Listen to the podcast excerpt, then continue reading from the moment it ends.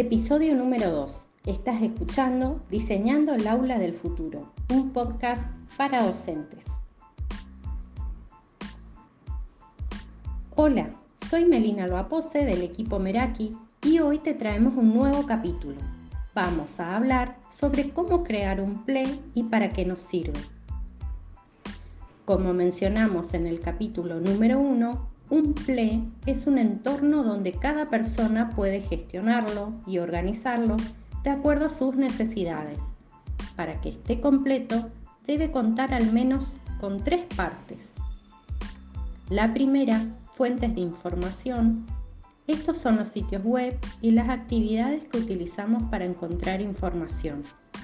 Podrían ser medios en línea, bibliotecas digitales, blogs, a los que nos referimos con frecuencia, canales de YouTube o Vimeo, boletines, programas de televisión descargados de Internet.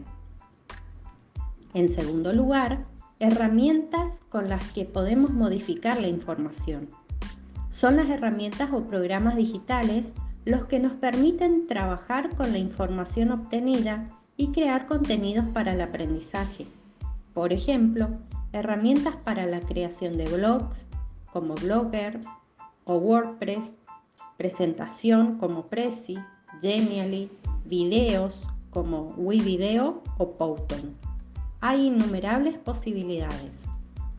Por último, red personal de aprendizaje o Personal Learning Network, formada por aquellas personas con las que compartimos nuestro conocimiento y experiencias o colaboramos en la creación de nuevos objetos de aprendizajes.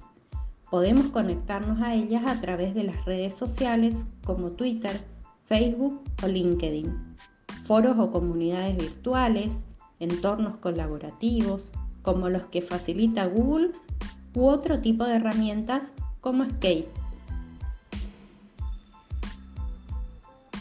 En los próximos episodios desarrollaremos en qué herramienta organizaremos nuestros recursos.